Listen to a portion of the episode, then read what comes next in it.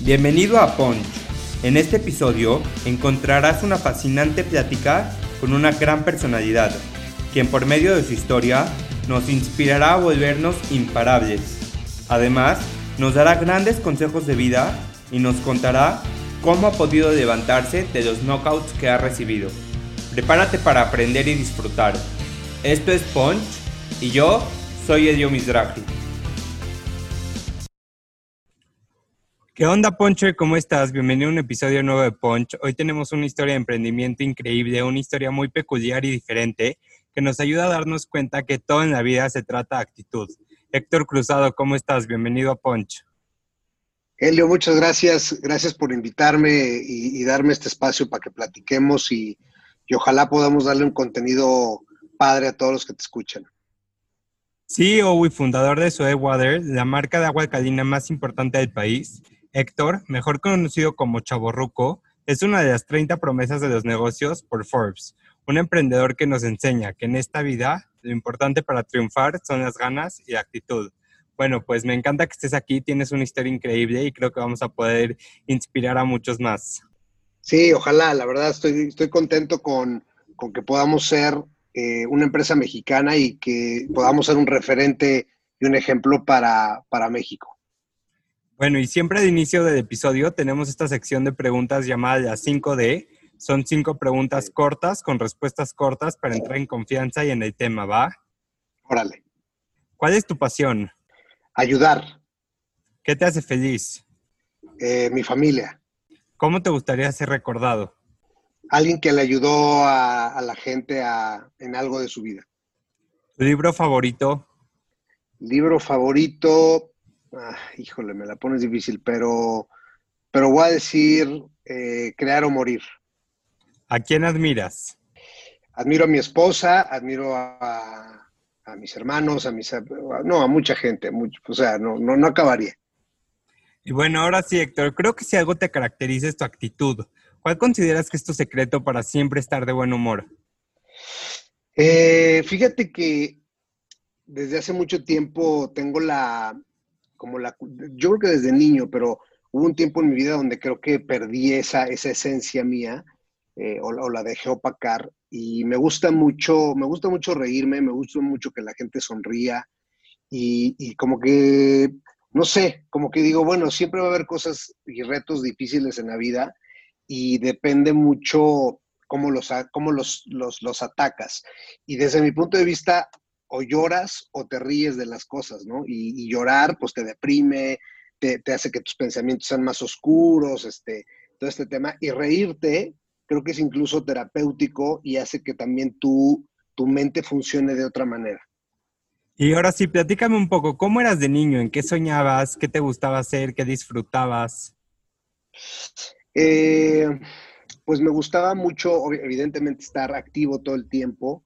Eh, me gustaba mucho pensar en hacer cosas que, eran difíciles de hacer. O sea, todo esto te lo digo hoy que puedo ver en retrospectiva y puedo quizá autoanalizarme, ¿no? En, ese momento, por supuesto que no, pero yo ahorita te puedo decir que era un niño que le gustaban las aventuras, le gustaba hacer cosas peligrosas también.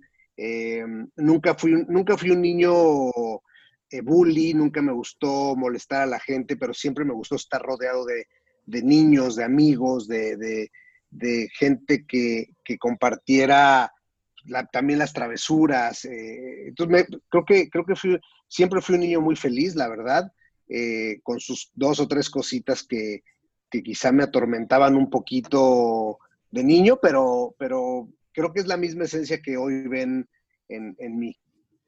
Y dejaste de escuela muy joven. ¿Qué te orilló a tomar esa decisión? La verdad es que me aburría muchísimo en, la escuela. Eh, creo, que creo que la manera de enseñarme a mí las cosas es eh, mucho más visual. Soy muy visual, soy, soy una persona que si me hubieran enseñado ciertas cosas en la escuela, a lo mejor con un cuento o con dibujos, lo hubiera aprendido mucho más rápido. Entonces, no, yo no, no, o sea, como que me, acuerdo de estar en un salón de clases con un maestro enfrente, con un pizarrón, y, estar divagando, estar pensando, soñando, y si hiciera esto, y si hiciera lo otro y si yo pudiera hacer. Y soñaba con, bueno, creo que son los sueños que tenemos todos de niños en, pues en un tiempo, obviamente me veía a, los policías y pues, quería ser policía. Eh, y, ya quizá un poquito más grande, lo que más me veía haciendo era como ayudando a la gente, como, como siendo parte de la vida de la gente en, en, lo más que pudiera. O sea, soy una persona que cuando alguien tiene un problema, inmediatamente eh, como que lo adquiero y empiezo a ching, bueno, yo quería, ¿cómo le puedo ayudar? Aunque no me lo pidan, ¿no? Y a veces eso no está tampoco tan padre porque uno anda ahí de metiche diciendo las cosas y pues la gente a lo mejor ni siquiera te lo pide. Entonces, así es como era, como era yo de, desde niño, porque no puedo decir que cambié, yo creo que desde niño soy así. Mencionabas mucho que te aburrías en la escuela, no era como lo que te apasionaba. ¿Qué podrías cambiar del modelo educativo para que todos esos niños puedan tener esa chispa en la escuela que luego puede llegar a ser muy aburrido y muy tedioso? Mira, yo creo que hoy ha cambiado bastante eh, por toda la tecnología que hay. Creo que también los maestros se empiezan a educar de diferente manera veo escuelas donde, donde afortunadamente como que traen a maestros que son exitosos en lo que enseñan. Creo que ahí es un, poco la diferencia, ¿no? Cuando traes a una persona a que te enseñe de acuerdo a lo que él entendió, está perfecto, pero es, va, va, a ser una enseñanza teórica. Y cuando traes a un cuate que, no sé, a lo mejor está enseñando cine y el cuate ya hizo tres películas eh, pero otras tres ya las echó a perder. Entonces es un cuate que te sientas con él y te va a dar perspectivas de campo, de cosas que hizo bien y que hizo mal para que tú decidas y tú también tomes tu decisión. Eh, sin embargo, hoy eh, te puedo decir que si hay algo que le cambiaría al sistema educativo es que no fuera tan teórico. yo creo que sobre todo, sobre todo la prepa, me parece que son tres años que son un desperdicio de tiempo para los chavos cuando es es cuando el, chavo está de que, no, yo quiero hacer esto y quiero andar en bici y quiero hacer... Y, creo que ahí es donde perdemos un poquito a, la gente joven en, después de tres años súper difíciles, decirle, ah, ¿qué crees? Ahora tienes que a los 18 años decidir a qué te vas a dedicar en la vida. O sea, me parece como lo más absurdo y antinatural, eh, cuando yo creo que desde chavos, desde los, no sé, a lo mejor 16 años, eh, los chavos deberían estar trabajando en lo que se les pegue la gana, si quieren ir a ayudar a, cargar cables, si quieren ir a, ya sabes, como para que entonces cuando, cuando hayan vivido tres o cuatro cosas, digan, ah, me gustaría dedicarme a esto, y entonces entren a la universidad, y si quieren ahí le meten los tres años de prepa de, tronco común que no sirven para nada, eh, pero ya el chavo sabe qué información él puede, o sea, como sacar y cuál le interesa más para lo que se quiere dedicar en, uno de los episodios pasados platicaba con Traba acerca de cómo somos víctimas de lo monótono, de siempre lo mismo. Y cuando nos damos cuenta que probando las cosas te das cuenta que esto no te gusta, que esto no te apasiona, creo que es la mejor forma de poder empezar a descubrir tu pasión desde una temprana edad y no ser presa de costundido. Sí, la verdad es que, bueno, al final creo que es un tema de justo que ha evolucionado todo, este tema, ¿no? Nosotros, o sea, la gente de mi, de mi edad, eh, nosotros no tuvimos de cerca la historia de los Bimbo, de los Coca-Cola, de los, o sea, todos estos emprendedores de principio del siglo pasado, nosotros no, no supimos lo que vivieron porque no había estos espacios, no, no, había, hoy tú, Oso Traba, este, Dementes Podcast, sea, todos, todos Collective eh, Academy, eh, Collective Academy, todos estos espacios están acercando a gente para que gente más joven como tú diga, ah, ok, mira lo que dijo este, mira lo que dijo este, mira lo que está. Y eso automáticamente es mucho más valioso en educación que ponerte a leer eh, y saberte las fechas de cuando tal guerra, tal cosa, ¿no? Creo, que eso es, yo comparto mucho ese punto de vista. 100% de acuerdo. Y antes de llegar esto a tu vida, ¿a qué te dedicabas? Estaba yo haciendo consultoría en, recursos humanos y, ventas. Em, y era algo que estaba descubriendo que me gustaba hacer. Que siempre me ha gustado, como te digo, como tener gente alrededor. Em, me he dado cuenta que, soy bueno en, transmitir un propósito que valga la pena y en, crear equipo, ¿no? O sea, me, gusta mucho eso porque eh, obviamente todos somos un, un mundo diferente, tenemos educaciones diferentes, tenemos motivaciones diferentes y ese reto de decir, ¿cómo le hago para que toda esta gente tan diversa tenga la misma intención y el mismo propósito, eso me gusta mucho, ¿no? Y me, parece que, un reto, que es un reto importante. Entonces, me dedicaba a eso justo antes de entrar a SOE, em, sobre todo mucho más en ventas, ¿no? siempre me han encantado las ventas. Y ahora sí, platícame un poco, ¿cómo nace SOE? Empezaste en el garage de tu casa, me llama muchísimo la atención. ¿Cómo le fuiste talachando hasta ser lo que es hoy? Platícame un poco cómo nace este proyecto. Bueno, pues nace cuando Gustavo, uno de mis mejores amigos, me busca y me dice que eh, pues tiene ganas de sacar una bebida. Eh, él no, sabía bien si iba a ser con vitaminas o... El chiste es que quería sacar una bebida eh, y después de un tiempo me dice hay una cosa que se llama agua alcalina y yo estaba, yo estaba leyendo mucho acerca de la dieta alcalina, uno porque estaba muy de moda en Estados Unidos y dos porque mi esposa estaba terminando su, tratamiento de quimioterapias para cáncer y ahí es donde yo, bueno, pues estábamos viendo qué, qué más hay que cambiar, qué cosas no sabemos de la alimentación y todo este rollo. Y, ahí es cuando Gustavo me dice, le dije, órale, o sea, si esto, o sea, si es verdad que existe el agua alcalina y que, y que funciona y que vale la, o sea, hagámoslo. Entonces ahí es cuando yo entro al proyecto, eh, a la idea que tenía Gustavo y Diego, su hermano. Eh, yo entro obviamente con mucho entusiasmo y mucha fuerza para hacer que suceda, para poder, o sea, de la primera junta que tuvimos como de trabajo, a los ocho meses ya estábamos vendiendo las primeras botellas de soda water. Y considero que uno de los factores que debes de tomar en cuenta de emprender es la competitividad del mercado. Y bueno, el agua es algo esencial en la vida de todos y es una industria enorme. ¿Cómo trabajabas el miedo de me van a comprar y cómo decides aventarte? Mira, como te digo, como te platicaba hace rato, me considero una persona como que eh, soy muy aventada, o sea, no, no, no, hay ciertas cosas que no, no, me da miedo, no tengo temor, no, o sea, como que digo, bueno, ¿qué es lo peor que puede pasar? Y, listo. Em, y entonces nunca me puse a pensar que iba a ser difícil, la verdad. O sea, yo lo que vi es la oportunidad y no, y no la dificultad, ¿no? Y entiendo que no, que hay que siempre poner cosas en balance y demás, pero yo creo que si yo me hubiera puesto a pensar lo difícil que podía ser, pues nunca lo hubiéramos hecho.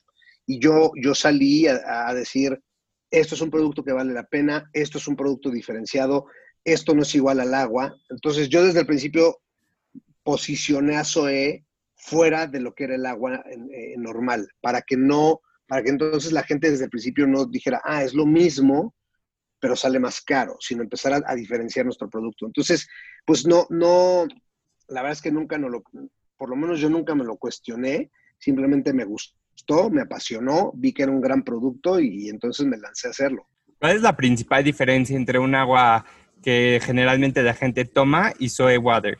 Mira, para, para no vernos muy clavados, básicamente, para empezar, el sistema de purificación em, que nosotros hacemos es una fórmula patentada. Entonces, eso quiere decir que nadie más limpia y, y, y, formula el agua como nosotros. Y, son más de 17 pasos de, limpieza y, de tratamiento del agua para hacer de soy water un agua viva. Es decir, la gran diferencia es que las aguas convencionales no te aportan nada, es decir, es un alimento muerto, y soy water te, te, da, te aporta, y sobre todo es, un, es una bebida que es antioxidante. Entonces te ayuda, junto con una buena alimentación, a que el cuerpo mantenga sus procesos de una manera mejor y, que mantenga el balance perfecto que tiene el cuerpo. Y tuvieron una etapa donde iban a cerrar el negocio, pero tú confiabas tanto en tu producto que seguiste. ¿Qué te motivó a no tirar la toalla? Eh, fíjate que en ese momento creo que lo, que lo, que primero me sacó de mi perspectiva de decir esto ya valió es, eh, es que uno de mis socios me haya dicho, no te preocupes, vamos a salir de esta. Entonces creo que ese primer, esa primera sensación de no sentirme solo eso primero me dio más, me dio tranquilidad. Y, después de ahí dije, bueno, a ver, si él ya me dijo que lo que, o sea, lo que me había dado miedo es que era algo que yo no podía controlar. Entonces, cuando él me dijo, no te preocupes, yo me encargo de esto, tú preocúpate por seguir creciendo la marca, ahí es cuando dije, perfecto, esto sí lo sé hacer y entonces me voy a dedicar a hacer mejor, mejor comunicación, mejores ventas. Entonces, creo que ahí entra un tema de, de que hicimos muy buen equipo. Y cuando yo te digo es la peor idea del mundo, ¿qué es lo que se te viene a la mente? Que creo que es una frase muy peculiar de Zoe que me encanta. Bueno, pues es como un poquito como, como burlarnos de nosotros, ¿no? Porque, porque pues cuando empecé, o sea, si te, si te vas en retrospectiva hace ocho años y medio, nueve, donde no había comercio electrónico, donde no había ni siquiera una idea diferente de, de, de, hidratación, el decir, ah, nos vamos a dedicar a hacer un producto que vale el doble, que, nadie, que nada más lo puedes comprar por email, que, que está en redes sociales, era la peor idea del mundo, ¿no? Eh, y la verdad es que a partir del año 7, o sea, hace casi dos años, yo decidí que, pues que ese iba a ser nuestro hashtag porque cuando ya ves que Zoe, eh, no, es que ya llegó al punto máximo, pero cuando ves que Zoe ya eh, es un producto reconocido, que la gente lo acepta y demás, era momento de decirle a la gente, sí, pero tienen que saber que esta era la peor idea del mundo por esto, por esto, por esto y por esto. Entonces juega un poquito como es, un poquito de sarcasmo hacia nosotros mismos de decir, somos la peor idea del mundo y aquí estamos. Eso quiere decir que cualquiera lo podría hacer también. Me encanta porque creo que los mejores emprendimientos nacen cuando echamos a andar nuestra imaginación y tenemos esas ideas locas que nadie confía en ellas, pero que nosotros confiamos en nuestros productos. Correcto, sí, la verdad es que al final la, la confianza en uno mismo es eh, el motor principal, ¿no? Yo, yo platico mucho con, gente muy exitosa y, les digo, bueno, ¿tú qué haces para motivar o motivarte o a quién lees o qué haces? Y coincidimos en, algo, ¿no? Que es, si la motivación no viene desde dentro de ti, eh, entonces está canijo que alguien venga y te motive, porque entonces, si, tu motorcito ni siquiera está suficientemente encendido, pues no importa que, te pongan el mejor aceite. ¿Cómo te motivas tú todos los días? Eh, soñando, soñando en dónde, en, dónde me gustaría verme, dónde me gustaría ver Soy Water. Eh, ya sabes, como, wow, imagínate. O sea, yo hace años soñé, imagínate que vendiéramos en Estados Unidos y de repente ya estamos vendiendo en Estados Unidos. Y, ahorita es como me encantaría estar en cinco países y ya estamos a punto de entrar a, tres, a cuatro. Eh, ya sabes, o sea, creo que eso es lo que a mí me motiva a decir, bueno, hoy, ¿qué, qué, qué cosa nueva o qué, más puedo hacer para, para, para que me rete Soewar. Y como líder, cuando tienes que contratar a alguien para tu empresa, ¿cuáles son las tres cosas que son un must para ti que tenga esa persona? Número uno, actitud. Es, lo más importante. Eh, número dos, que, sea empático, que, que pueda trabajar con otras personas y aceptar cómo son las otras personas y enfocado en resultados. Es decir, que el día que le digas, no, no me importa si trabajas ocho horas o cuatro horas, tu resultado es este, que para él sea lo más importante el resultado. ¿Cómo manejas cuando las cosas no te salen como tú esperabas? Eh, busco otras 10 soluciones de cómo hacerlo. Este, la montaña, la montaña que tiene Héctor en la vida eh, personal y en la vida empresarial es, es, la misma montaña, es el mismo lugar al que quiero llegar pero si el camino que agarré no me está llevando, busco otro camino y otro camino y otro camino. O sea, creo que siempre la pregunta que hay que hacerse es, encuentra 10 maneras en que sí lo puedes hacer en vez de 10 maneras en que no lo puedes hacer. Sin duda, porque luego nos enganchamos en lo negativo y cuando nos damos cuenta que pues no hay ningún problema, simplemente buscar otra solución y tener lo que esperamos. Sí, cuando, cuando, desde mi punto de vista, mentalmente, cuando te enfocas en el problema, atraes a otro problema y a otro problema, así como cuando si te enfocas en soluciones, atraes otras soluciones. Me encanta. Eres una persona que te guías mucho por tu intuición. ¿De qué manera desarrollas estos pensamientos para confiar plenamente en ti? Mira, después de, de algún tiempo en mi vida donde justamente no confiaba en mí tanto y donde parecía que la gente confiaba más en mí que yo, que en mí, que yo mismo, en mí, eh, empecé a, empecé a, practicar, eh, seguir mi intuición. Y no, no evidentemente, no, ni, ni, cerca estoy del 100%, pero sí te puedo decir que, que en un 70% eh, tengo buena intuición y luego el otro 30% que creo que tiene que ver con ejecución. Y, había veces que eso me pasaba, que tenía buena intuición, pero no ejecutaba bien, entonces parecía una mala idea y parecía que, lo que pensé estaba mal, pero era más bien que no lo ejecuté bien. Así como hay malas ideas, bueno, no malas ideas, pero ideas que no están tan desarrolladas y las ejecutas muy bien y se vuelven un éxito.